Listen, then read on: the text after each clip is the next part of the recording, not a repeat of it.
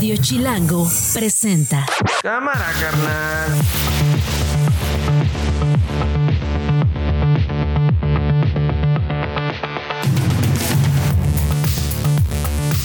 Una de la tarde en punto en casi todo el país. Una de la tarde en la Ciudad de México en este lunes 25 de septiembre del 2023. Yo soy Nacho Lozano. Y esto, esto no es un noticiero. Así suena el mediodía. Afortunadamente no han habido muchos asesinatos en Chiapas en general y es ahí donde últimamente han habido estos enfrentamientos. Y de lo que se trata pues es de aclarar las cosas, por supuesto que yo tengo la imperiosa necesidad de limpiar mi nombre, pero pues la tranquilidad es lo que da el no haber cometido ningún ilícito.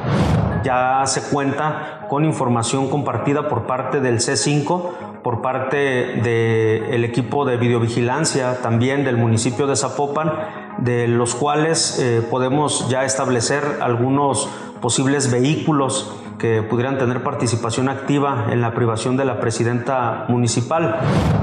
Y por favor me ayuden a, a replicar porque investigué a la jueza que resolvió y ella ha liberado a feminicidas, inclusive a los feminicidas de una conocida mía en Cojopan de León que se llama Zaira y de dos, dos compañeras más. Estos 100 kilómetros de tubo, si tú vas en tu carro y le pisas a 100 kilómetros por hora, te puedes echar hora y media. Esto no es un noticiero.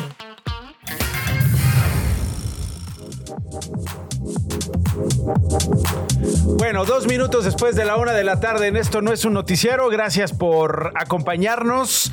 Eh, muchas historias, como ustedes acaban de escuchar en esta, en esta colección de voces que eh, pintan un poco cómo arranca esta semana. Rodrigo Galván de las Heras es director de De las Heras de Motecnia y está conmigo como cada lunes. ¿Cómo estás, Ro? Bien, ¿y tú cómo te va? También bien. Traes hoy encuesta para ver cómo va Claudia Sheinbaum, cómo va Xochil Gálvez. Además, vamos a hablar del Día Mundial del Turismo y vamos a hablar también de donación de órganos. Me diste esos tres temazos. Eh, yo no sé qué tanto tengan que ver, pero a lo mejor una, una nos va a llamar más la atención que otra, pero sin La de duda los órganos. las tres importantes. La de los órganos. Sí, sí, exacto. La de los órganos, pero sin duda las tres importantes, ¿no? Sí, importante también decir, si no lo digo aquí, los 70 puntos que metieron los delfines de Miami, ocurre pocas veces en la historia, son mis No tiene delfines. seco, ¿eh? No tiene seco. Ahí están. No, no, eso no ocurre rápido. Toma 70 puntos Oye, eh, ¿te gusta esta idea de que Usher esté en el Super Bowl. en el Super Bowl en el medio Más tiempo? me gusta que es en Las Vegas, ¿no? Bueno, Y como Miami va que vuela para este, es probable que yo me tenga que lanzar. bueno, pues este. Ojalá que no caiga en la misma final de los Pumas, pero sí, sí, ya decidiré. En lo que te lanzas, me permites hablar de un par de cosillas. Venga. Eh, las vamos a conversar con eh, Arnoldo Kraus tres minutos después de la una de la tarde. Radio Chilango.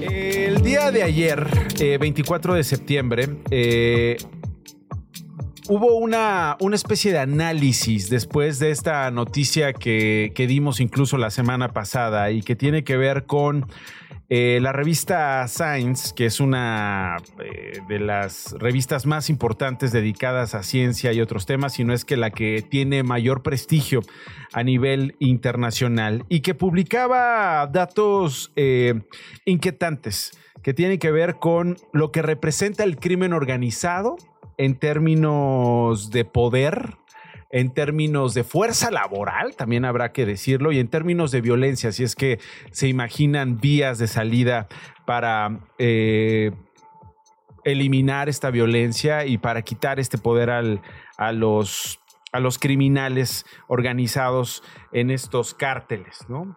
Hay una, hay una publicación que llamó, por supuesto, la atención y que indica 175 mil personas eh, que laboran, vamos a ponerlo en estos términos, en eh, alguno de estas organizaciones criminales. Cada semana se sumarían 350 mexicanas y mexicanos por su voluntad o contra su voluntad, como una opción, como una posibilidad de eh, eh, tener mejores condiciones de trabajo.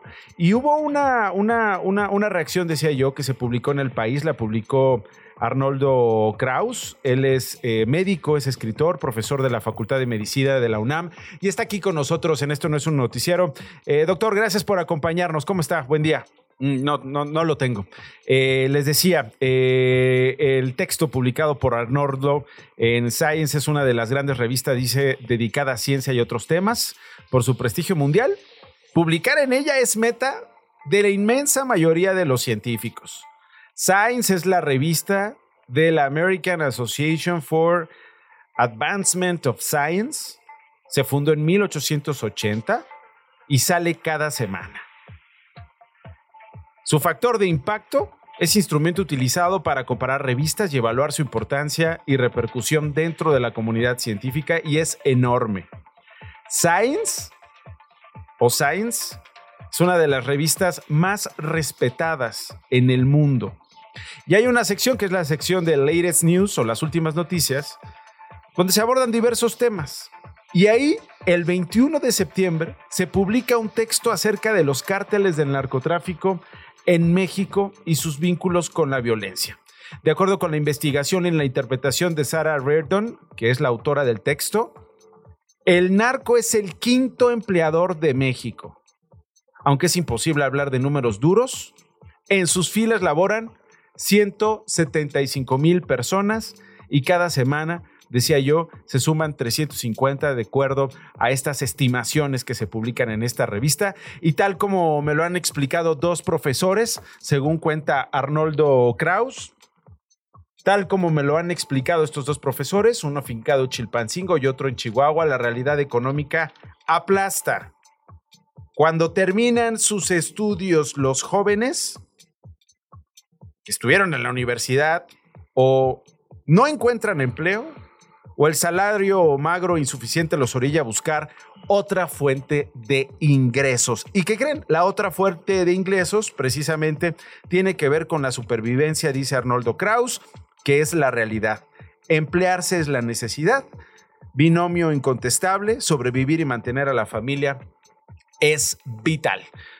Es lo que publica. Y, y qué dato tan duro, ¿no? Eh, querido Rodrigo, es un dato. No, no tenemos a Arnoldo Kraus, pero es un dato impresionante que tiene que ver precisamente con el poder que ha venido acumulando estas organizaciones criminales al paso de los años y que representan, decía yo, la única opción, y según el texto, para personas que han estudiado una carrera universitaria o no y que quieren salir de un círculo de pobreza que los hunde. Sí, ya, ya no es un ente externo, ya es un asunto cultural, ya está metido en la médula de- del país, en los negocios, en todo, ¿no? Ya, ya no es, es cualquier cosa.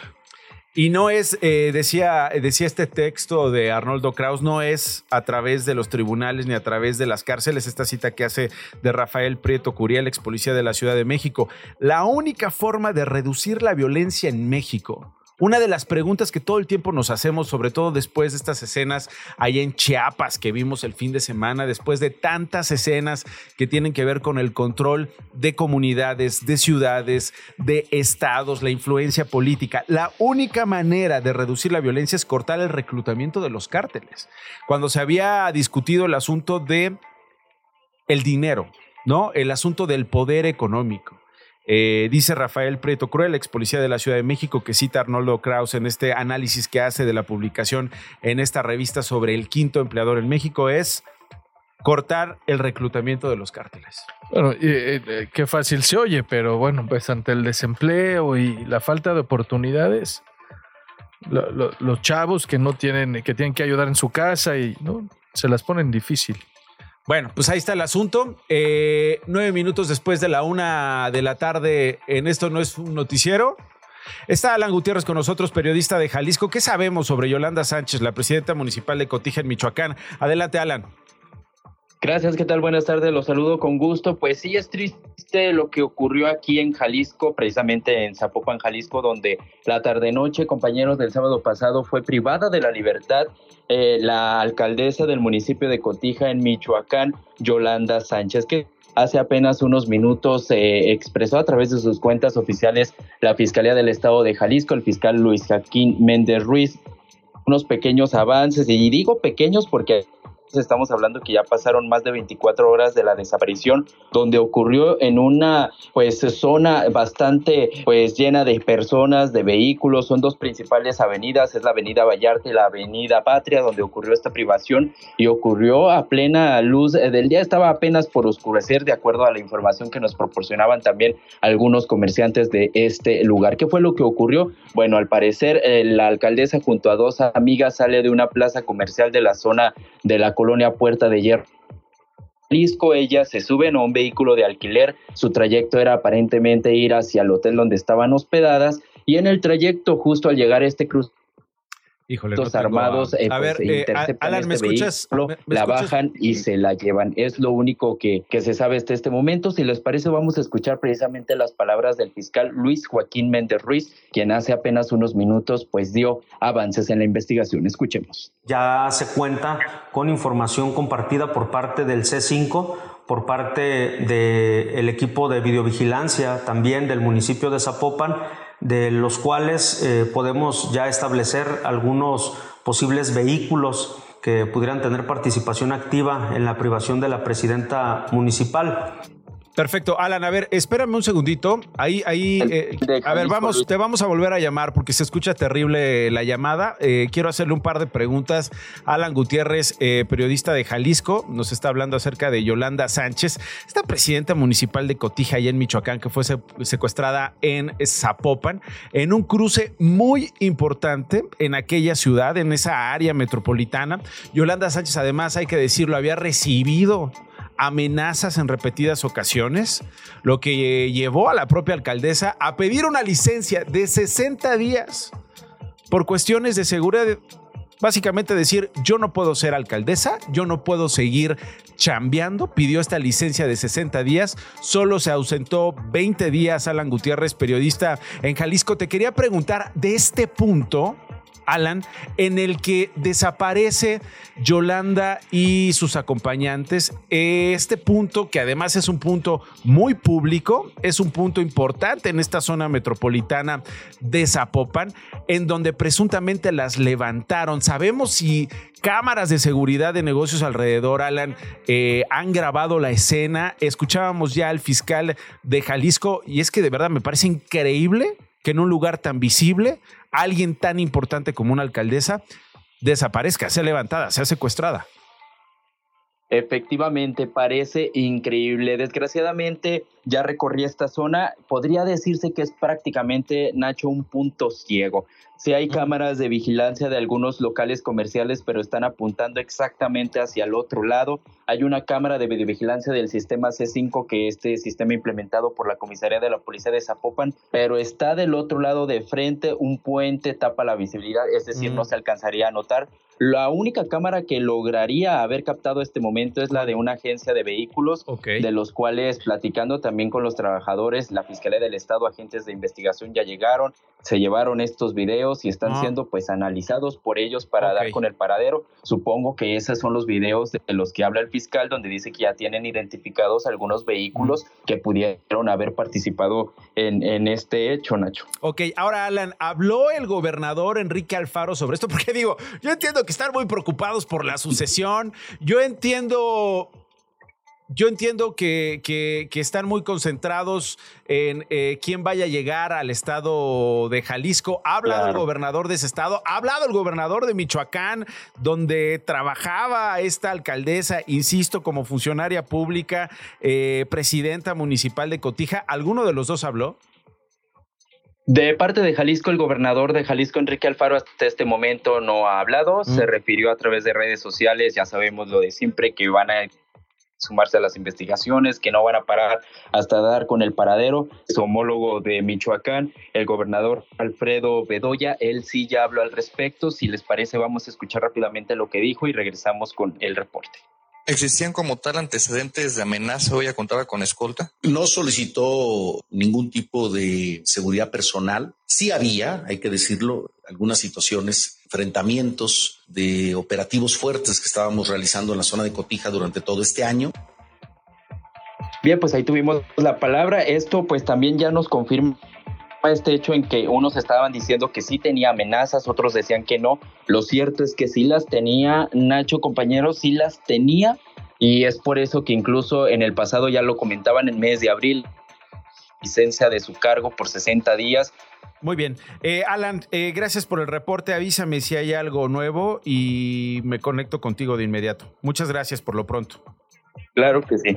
Es Alan Estrada desde el estado de Jalisco con esta, con esta información. De Jalisco me voy a ir a, eh, a otro tema, a este asunto que está ocurriendo allí en Chiapas desde hace meses, años ha estado levantando la voz, particularmente por parte de colegas periodistas en este estado sobre la inseguridad, sobre eh, la toma de control de buena parte de los caminos de algunas comunidades en el estado de Chiapas, fronterizo con Guatemala, en una frontera sureña que tiene mucho que ver con uno de los ingresos importantes en términos de dinero para los grupos criminales, que es el tráfico de migrantes. Ernesto Ledesma es director director de Rompimiento TV. Ernesto, gracias por estar con nosotros. ¿Cómo estás? Buen día.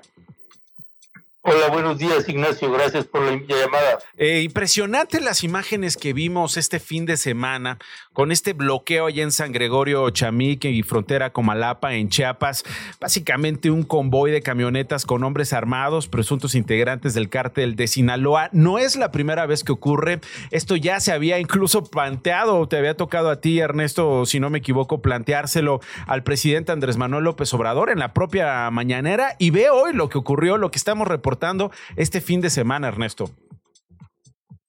Pues sí, una situación bastante compleja ahí en, el, en varias regiones del, estado de Chiapas y claro, pues con preocupaciones que genera la, la situación de la operación de los cárteles de la droga, particularmente dos, que es, eh, que es el cártel de Sinaloa y el cártel Jalisco Nueva Generación, eh, con una ausencia notable del gobernador del estado de Chiapas para, para atender la situación.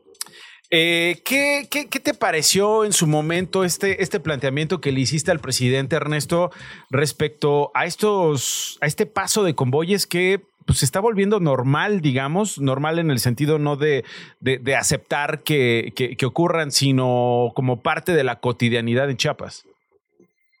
Sí, mira, me parece que, es un, un asunto que tiene que tratarse desde un ángulo de la seguridad nacional, la estrategia de seguridad nacional en el país.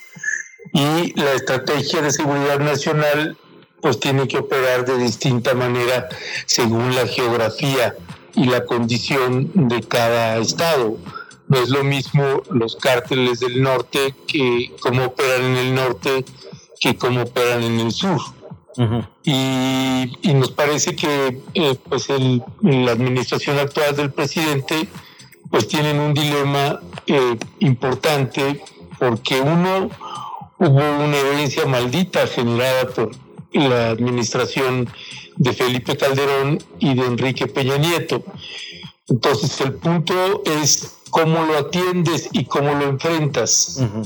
Una estrategia es que el presidente dijo, bueno, nosotros no le vamos a declarar la guerra a los cárteles, cosa que desde muchos ángulos y en un gran sentido es algo que muchos ciudadanos o periodistas eh, aplaudimos. Eh, el asunto es que eh, también no puedes dejarlos que operen de una manera en la que no Nadie intervenga. A las poblaciones. Sí, claro. Porque los dejas en una condición de vulnerabilidad. Y en es, es como lo que sucedió con Ovidio, el caso de Ovidio, la primera vez que se le intentó detener, y que para evitar una eh, masacre ahí, lo liberaron. civiles inocentes, pues decidieron no, no atacar y dejarlo. Ernesto, ¿me, escuchas?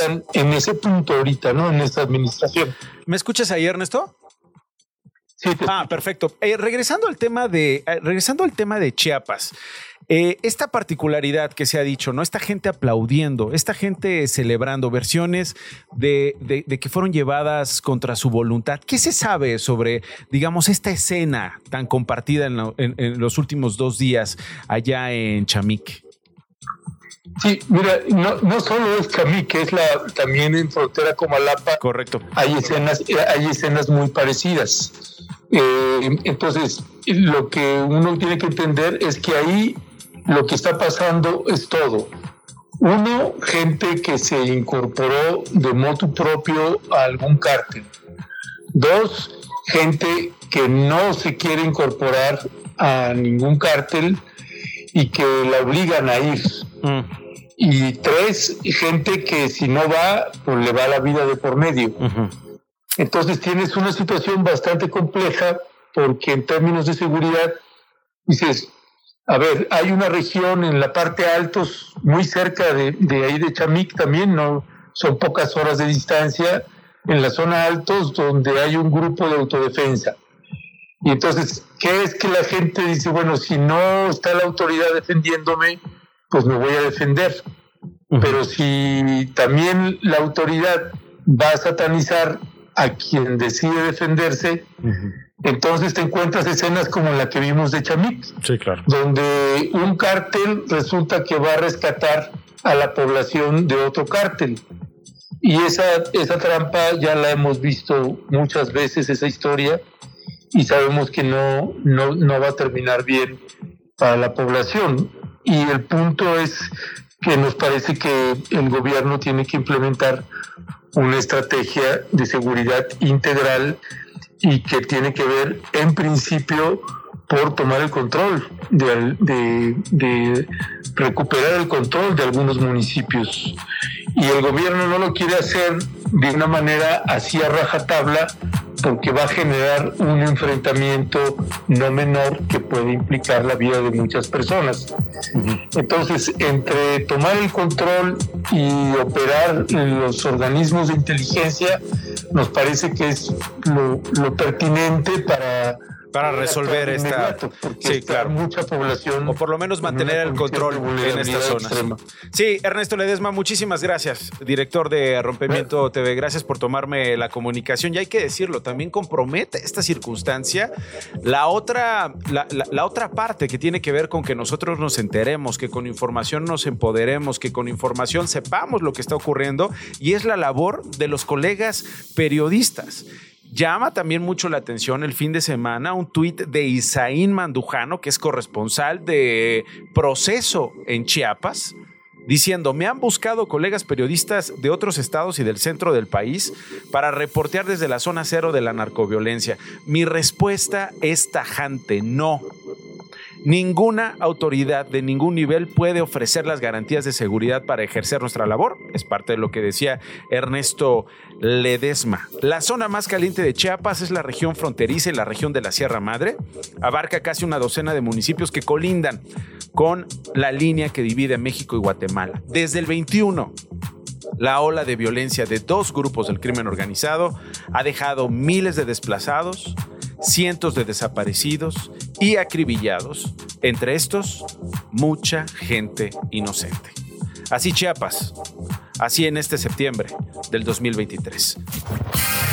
Estás escuchando Esto no es un noticiero con Nacho Lozano. Regresamos.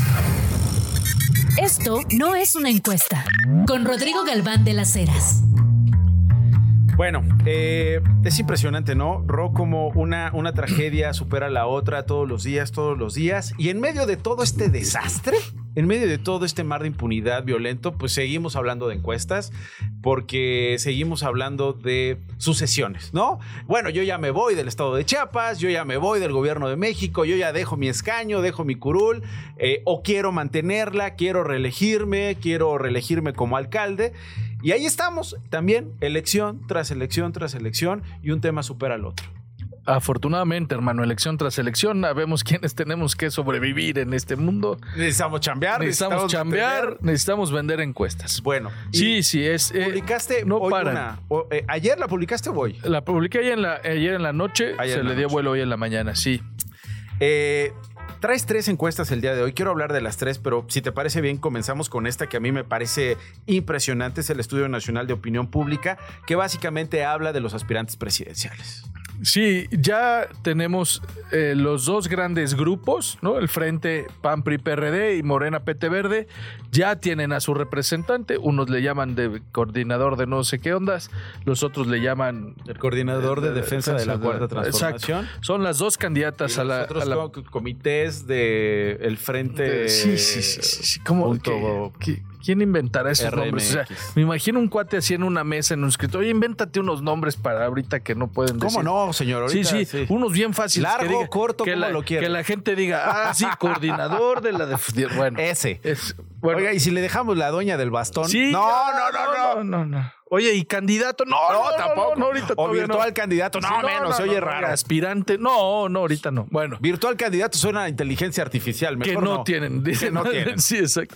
Oye, no, fíjate que ya tenemos los dos grandes bloques, ya tienen cara, ya tienen nombre. Xochitl Galvez y Claudia Xochitl Galvez por un lado, Claudia Sheinbaum por otro. Movimiento Ciudadano no, ha, no se ha manifestado. Habrá que ver si Ulises Ruiz, como independiente, logra pasar todos los filtros que tienen que pasar en el INE, lo mismo que Eduardo Verástegui. Las que sí ya están son las dos eh, eh, mujeres que van a encabezar a los dos grandes bloques. Y me parecen impresionantes los números. De las siguientes personas, ¿quién defendería mejor los intereses de usted y su familia? 64% Claudia Sheinbaum. 13% Xochitl Galvez. Ahora bien, si el día de hoy fueran las elecciones para presidenta de México, ¿por cuál de las siguientes personas votaría? Hay un apunte en esta encuesta que dice esto no es un escenario, es únicamente la intención de voto. 68% Claudia Sheinbaum y 14% Xochitl Galvez. O lo que preguntemos, hermano, ¿cuál huipil le parece más bonito? Seguramente Claudia va a andar por los 60 altos y Xochitl va a andar por los 20 bajos, los 10 bajos. ¿Por qué? Porque básicamente hoy pasan tres cosas en este país. La primera es que Morena sigue en la tornaboda de esta encuesta que hicieron, donde tuvieron una exposición brutal. Estirando el festejo. Sí, no, no, ahorita ya vamos en la doble ronda de chilaquiles, hermano. O sea, Todavía ahorita sigue ya. explotando sí, la tacha. Ahorita estamos en el punto cá- cámara y de aquí a dónde vamos. No, espérate, ya se acabó la Esto no, espérate, ya acabó. Se acaba. ¿De aquí a dónde vamos? Por eso Sí, esos sí. números. De Claro, lo primero es una exposición. Lo segundo es, en seis años, porque viene desde la campaña del presidente Andrés Manuel, desde su campaña, no habíamos tenido en una sola persona la imagen de la continuidad. Hasta hace muy poco podía ser Adán, podía ser Monreal, Marcelo, quería, ¿no? Es la primera vez que hoy la 4T tiene una cara que no es Andrés Manuel López Obrador. Es decir, eh, yo, yo sé que lo del el bastón de mando y eso es son unas jaladas impresionantes, pero son símbolos que lo que le están diciendo a la gente es mi 78% de aprobación se lo estoy cediendo a una persona y la palabra transversal se llama continuidad. Seguramente quienes nos están escuchando dirán, ¿cómo que 78% de aprobación? ¿De qué o qué o cómo o cuándo? ¿Por qué? Ah, se mide también en, este, en esta encuesta la aprobación o desaprobación del trabajo del presidente Andrés Manuel López Obrador. Sí. ¿Qué resultados te arrojaron? 78% aprueba al presidente, 14% desaprueba, 6% ni fu ni fa y el 2% pues no sabe. Pero mí, ese 78%, Rodrigo, es impresionante. Sí, y, y, insisto, no necesariamente están evaluando el trabajo. Eh, aquí la gente ¿Es reconoce. Es, es esto, es esta polarización que ha vivido este país estos seis años, donde ya es blanco-negro, donde ciertas características eh, eh, escolares socioeconómicas te ponen en uno de los dos lugares y ya lo que preguntes esto está polarizado. Y, y, insisto, además este país se mueve por una cosa que se llama percepción de triunfo. A nadie le gusta estar con el que va a perder.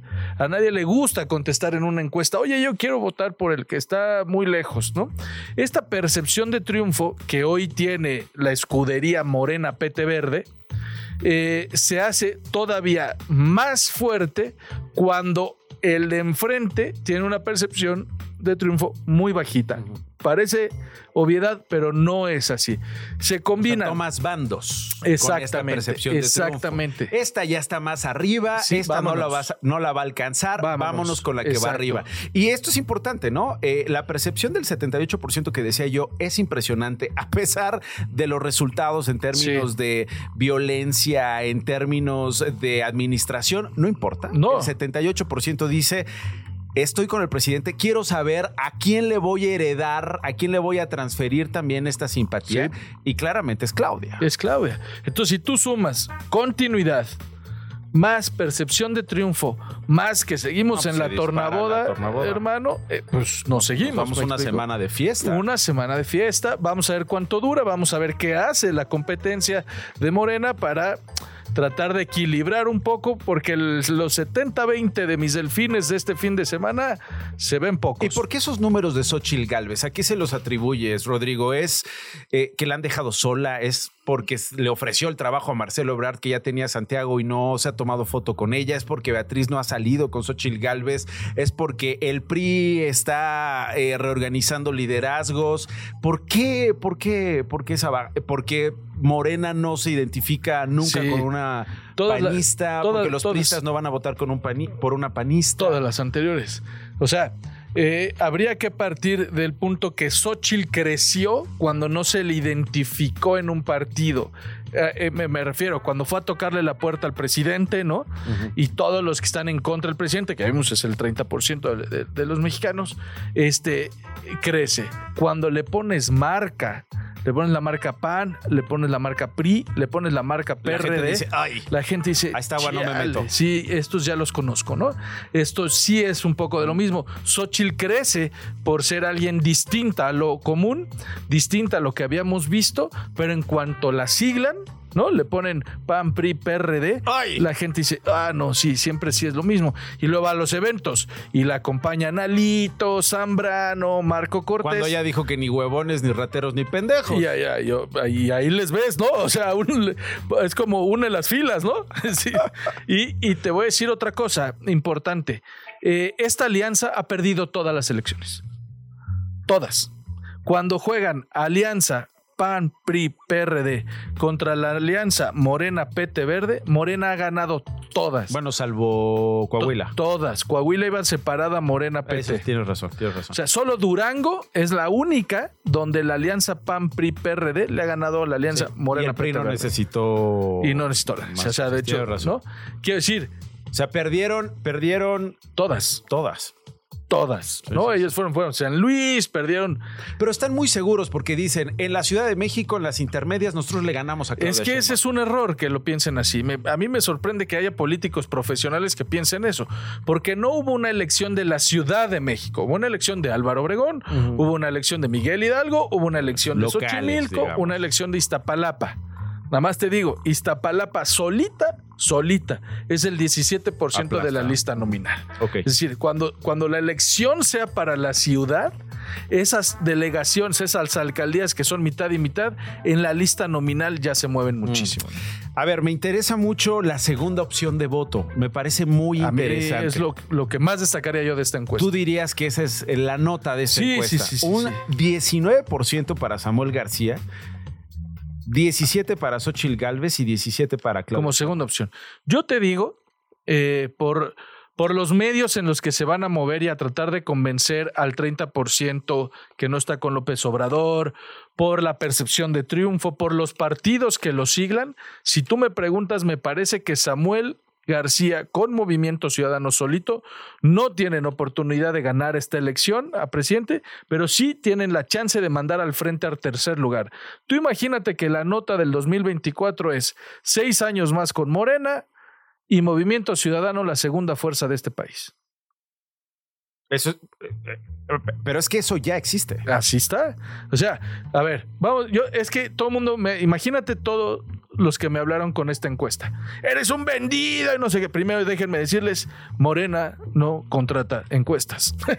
¿No? Es decir, no, no, no, no me digan vendido porque si hay un partido que no contrata eh, eh, encuestas es Morena. Y la principal, digamos, benefactora de esta Sí, encuesta sí, sí, vendida. no lo necesita. No lo necesita, ¿no? Bueno, eh, no, eh, se me ha venido mucha gente y yo lo quiero explicar. A ver, si Andrés Manuel sacó 30 millones de votos, ¿y sabes cuántos gobernadores de Morena había? Cero. No había un solo gobernador de Morena en el 2018. Hoy hay 23 gobernadores de Morena. ¿Eso qué quiere decir? En términos operativos, en términos de gobernados, en términos de lista nominal. Mayor peso, mayor Mucho mayor organización, peso, claro, mayor acción. Claro, ¿no? pero nos, y luego nos vamos del otro lado. Movimiento Ciudadano nada más tiene Jalisco y Nuevo León, los dos estados con mayor presupuesto, habitantes después de la Ciudad de México y Estado de México. Es decir, pesadísimo. Y luego el PRI tiene dos estados, hermano. Nunca pensamos que lo íbamos a decir. El PRI Durango. solo gobierna en dos estados, Coahuila y Durango. Coahuila. No hay más. El PAN tiene Aguascalientes, que es de una lista nominal pequeña. Guanajuato. Querétaro, Querétaro. pequeño. Guanajuato, tal vez Chihuahua sea el más grande que gobierna el PAN. Es decir, este país hoy, no solo en lo federal, sino también en lo local, también es gobernado por Morena. ¿Y qué va a pasar entonces? Hay que esperar. Yo creo que Movimiento Ciudadano es el primer paso. Eh, Dante dijo que van a, tener candidato hasta enero. Eh, él entiende muy bien este juego, se va a dar a creer. Marcelo, ¿no te aparece ninguna medición? ¿O lo- No, lo ya no lo estamos viendo. Mar- No lo estás Marcelo, si no lo considera Morena, hermano, ¿por qué lo voy a considerar yo en una encuesta? Es decir, no está, ¿no? Él dijo que no se va a ir. Vamos a ver qué pasa. Sí es un factor que puede Cada cambiar vez las cosas. importa menos lo que diga Marcelo Ebrard Rodrigo, desde tu opinión. Es decir, pasan, la- pasan los días, ya hay que decir, semanas de esta boda. Estamos en la fiesta, concentrados en la pista de baile con una mujer que está bailando con un chorro de gente alrededor y hay una persona en el jardín diciendo, me voy de la fiesta. Y como que me parece que la fiesta no lo pela mucho. No lo peló, no lo peló. Mira, eh, ¿qué es lo que pasa con Marcelo? Lo, de el, que, el segundo lugar, ¿no? La, la tiene que hacer un poco de, de jamón y tal. Yo creo que no se va a ir. Él sabe que su capital político está en Morena y no creo que vaya a cambiar nada más adelante. Traes otra encuesta que quiero retomar y que tiene que ver con la donación de órganos. Está buenísima, Eh, ¿no? Mi querido Rodrigo Galván de las Heras, director de las Heras de Motecnia, de las Heras Traduce a México. Algunas personas dicen que si donan sus órganos no van a poder resucitar. Imagínate. ¿Usted está de acuerdo con esta opinión o no? Impresionante el Es que sabes qué resultado. pasa que este miércoles es el Día Internacional de la Donación de Órganos. Entonces hicimos una encuesta, está buenísima. No, no me meto mucho en los números, este, pero fíjate que la eh, mu- mucha gente dice yo quiero donar mis órganos, ¿no? Estoy dispuesto a donar mis órganos y luego le pregunto, ¿y tu familia sabe que quieres donar los órganos? No. No, no sabe. Ah, bien. No, pues no le voy a decir porque se van a enojar, no me van a dejar. Y luego le preguntas, oye, ¿y tú sabes si tu familia quiere donar sus órganos? No, sabe. Entonces, tenemos toda la intención, no sabemos cómo. Me preocupa que la gente crea que va a resucitar y que va a poner en riesgo la resucitación si dona sus órganos. 25%. O sea, porque si resucitas es porque vas a resucitar con órganos o sin órganos. O sea, no es que resucites y haya una aduana allá, digo, me imagino, no sé, ¿no? De, oh, y llegas aquí sin riñón, no vas a poder resucitar, fíjate. Sí. ¿No? Sí, sí, sí, es como viene sin señal. No, Viene no sin es- señal. ¿Usted considera que los órganos conservan una especie de memoria? Esa es Y buenísima. cuando se trasplantan, las personas que los reciben pueden llegar a tener recuerdos de las personas que los donaron. Paréntesis. Vicente Fernández dijo, cuando le dijeron, oiga, ¿y usted no quisiera que le donen ahí un riñón de... ¡No! ¿Qué tal si me lo dona un drogadicto? Exacto, exacto. De esos de Radio Chilango. Sí, sí. ¿O qué tal si me lo si- que me lo dona un gay? Imagínate. Si ¿Cómo tiene- voy a dormir junto Yo a mi sí, esposa? Decía la verdad, si, si los órganos tienen memoria, yo dono todo, pero abusado el que le toque mi hígado, ¿eh? La respuesta Sí, ahí sí. está, 31% cree que sí vas a recibir por transferencia como si fuera una USB después de un trasplante los recuerdos Sí, sí, sí, sí. de donde estaba ese hígado que te acaban de sí. El 61% de, ah, no mames. Sí. pero el 31% dice que sí, Rodrigo. Sí, sí, es increíble. Hay una ignorancia tremenda alrededor del trasplante. Y algo súper importante, ¿no? Porque, bueno, este, la donación de órganos, de verdad, en México estamos avanzados en ese tema y, la gente debería tener mucha más información, creo yo. ¿Y por qué no la tenemos? ¿Es miedo? ¿Es fe?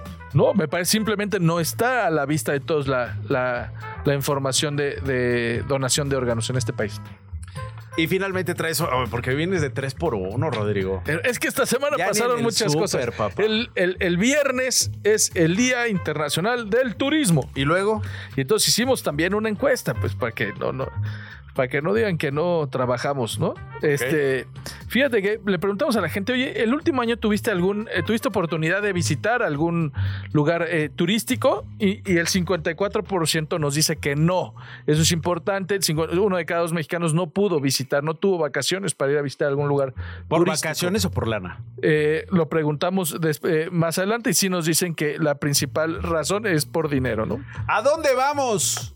Sí. Acapulco, luego a Cancún, luego a Vallarta, luego a Guadalajara, Huatulco, Oaxaca y Ciudad de México. Eso es lo que contestaban los mexicanos. ¿Cuál es el principal? Muy eh, bajito, pero principalmente Acapulco. Acapulco, sigue siendo. y será, no importa, no importa el nivel de violencia. Que el narco, ¿qué? Disco biches, disco bitch, hermano. Sí. ¿Qué tipo de destino prefiere? Playas, 48%, pueblos mágicos, 16%. Oh, pues ha funcionado esto de los pueblos mágicos, ¿no? No, y Ciudades, 12% y balneario, 6%. Quiero que veas la siguiente diapositiva ¿Qué tipo de hospedaje acostumbra usar en sus vacaciones? Esa no, esa no. Esa motel. hotel, la mayoría no. Motel, el encuestador. Ah, no, eh, esa última, esa es la buena. Cuando usted planea sus vacaciones, ¿qué es lo más importante? Número uno, los precios. Sí. Dos, la, la compañía es importantísima.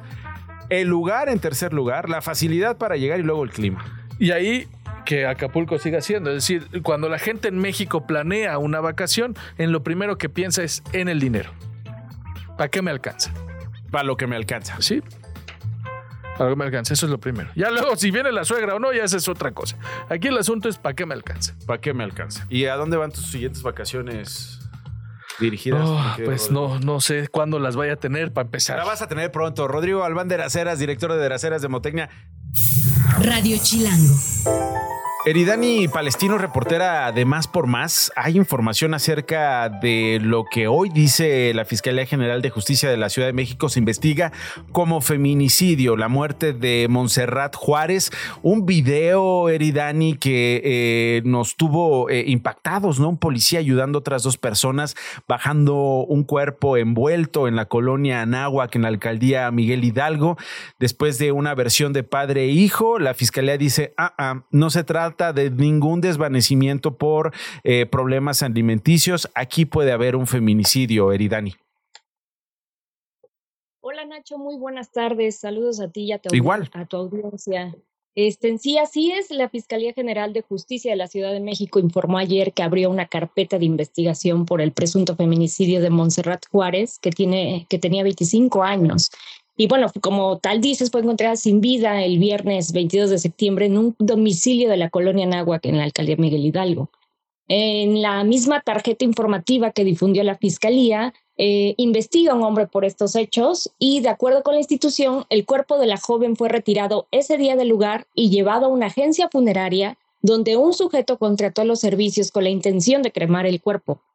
También dijo que personal de la Fiscalía de Investigación del Delito de Feminicidio se presentó en el lugar con un efecto de recuperar y trasladar los restos de la víctima al Instituto de Ciencias Forenses y así practicarle la necropsia de ley para determinar la causa de muerte.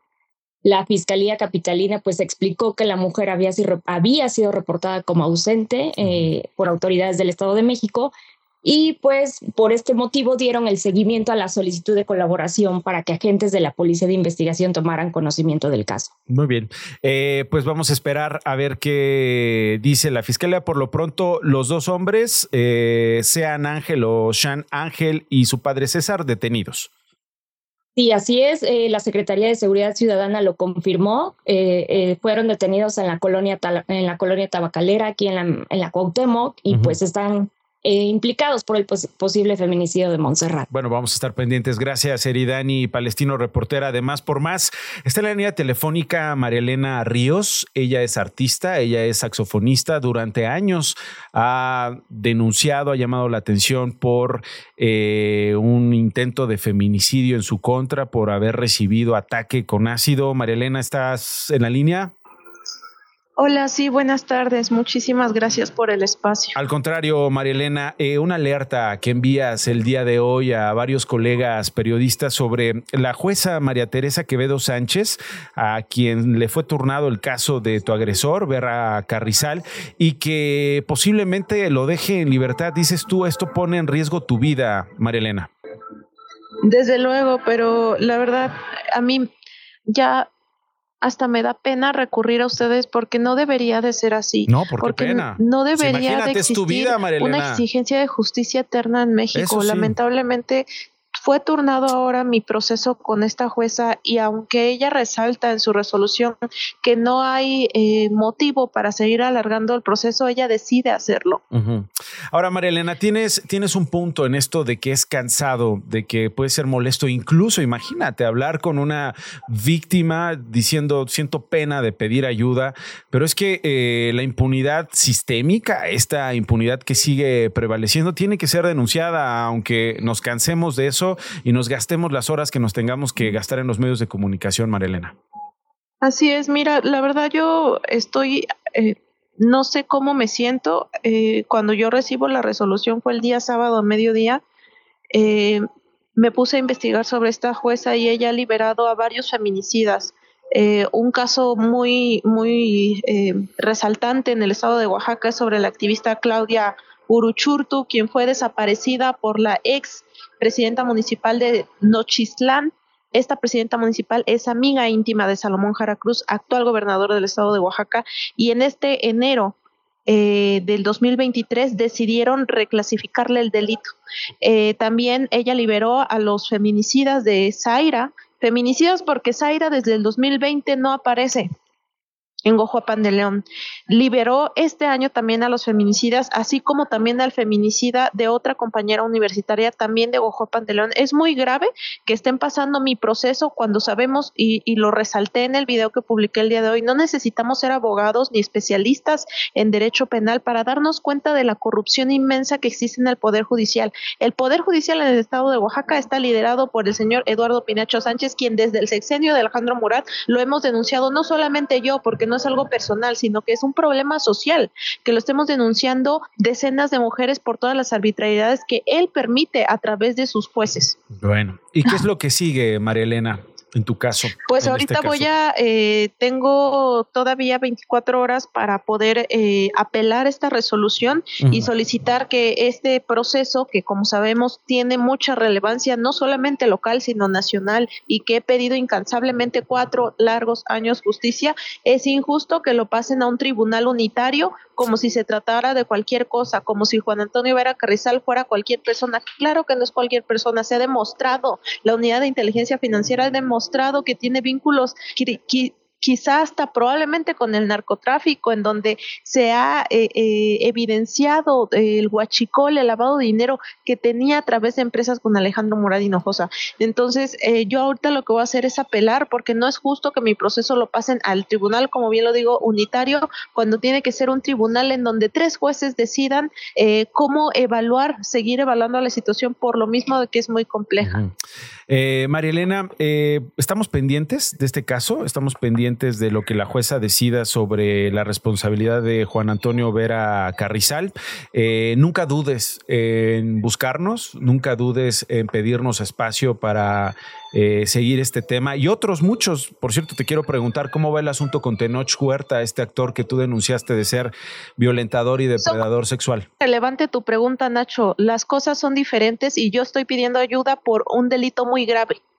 Cuando yo haga eh, o yo solicito hablar sobre Tenoch, lo haré, pero creo que es muy grave y poco ético de tu parte que me estés preguntando cosas que son relevantemente diferentes. Una disculpa al público por mi contestación, pero la verdad ni viene al caso tu pregunta porque estamos hablando ahorita de una tentativa de feminicidio que es muy grave desde el Poder Judicial que se está corrompiendo y están exponiendo mi caso, un caso que me ha costado mucho trabajo mantenerlo en este país por cuatro años. Discúlpame, pero es irrelevante tu pregunta, Nacho. Eh, pero ¿por qué es falta de ética? Yo creo que cuando alguien es violentador y depredador no, una sexual, cosa, una cosa es una y otra cosa es otra. Valga la redundancia. Perdón, perdón, está bien. Disculpen al público y disculpen mi respuesta, pero la verdad, qué poco ético y qué poco relevante esta, esta pregunta que me haces. Nada tiene que ver con lo desesperada que me encuentro en este momento y nada tiene que ver ahorita Tenoch Huerta porque él es otra situación. Gracias. Ok. Bueno, María Elena, la verdad es que no, nunca me, eh, digamos, nos pusimos de acuerdo en hablar solo de un tema, pero entiendo la situación en la que te encuentras. Es María Elena Ríos, saxofonista, hablando de este caso de Juan Antonio Vera Carrizal y pues bueno, eh, reaccionando así en esta otra pregunta que también ella visibilizó, que tiene que ver también con otros casos, violentador y depredador sexual. Dice, yo no hablé para comentar el caso de Tenoch Huerta, solo quiero hablar del caso de Juan Antonio Vera Carrizal porque es el momento en el que me encuentro, no quiero que se desvíe la atención. Y ahí está eh, su respuesta, ¿no? Y su reacción eh, diciendo, Nacho, poco ético de tu parte el que me preguntes de este otro caso, cuando yo solo quiero hablar del caso de Juan Antonio Vera Carrizal ahí está, no hubo otra, no hubo otra intención más que seguir este otro caso que ella hizo público y que tiene que ver con Tenoch Huerta, pero obviamente yo entiendo la circunstancia y obviamente yo entiendo el momento que está pasando Marianela Ríos y no había otra, otra intención más que saber cómo iban estas otras acusaciones que ella hizo públicas. Esto no es un noticiero. 53 minutos después de la una de la tarde, así llegamos al final. Rodrigo Galván de las Heras, director de las Heras de Motecnia, muchas gracias. Gracias a ti, gracias a ti. Puestos para el próximo lunes. Puestos para el próximo lunes. A ver qué encuesta traes, hermano, porque también este, Oye, es, muy probable. Cada semana déjame ver, poquito, ¿eh? déjame, déjame ver. Creo que puedo traer las preferencias internas para la Ciudad de México. Eso. Hoy Clara Brugada se ha registrado como eh, aspirante a la candidatura de Morena. Omar García Harfush está con todo buscando esta, este, esta candidatura. Y Hugo López Gatel, pues buscando el fuero, hermano, porque yo no sé qué, le depara en los próximos años si no tiene fuero, ¿no? Porque jefe de gobierno no creo que llegue a ser, pero una de esas, lo menos diputado para que nadie lo acuse de nada más, ¿no? ¿Qué pensará? Pues que alguien va a votar por él en la Ciudad de México. O sea, pues nadie. ¿Quién? Pues ya lo de menos, denme, aunque sea una diputación, ¿no? Para que no me persigan si es y que Mario Delgado, ojo, que Mario delito. Delgado, el presidente del partido, también ha levantado la mano para la ciudad. Nos vamos, gracias. Hasta mañana. Esto fue Esto no es un noticiero con Nacho Lozano, una producción de Radio Chilango. Escucha un nuevo episodio de lunes a viernes en tu plataforma de podcast favorita. Radio Chilango, la radio que... Viene, viene, ¿eh?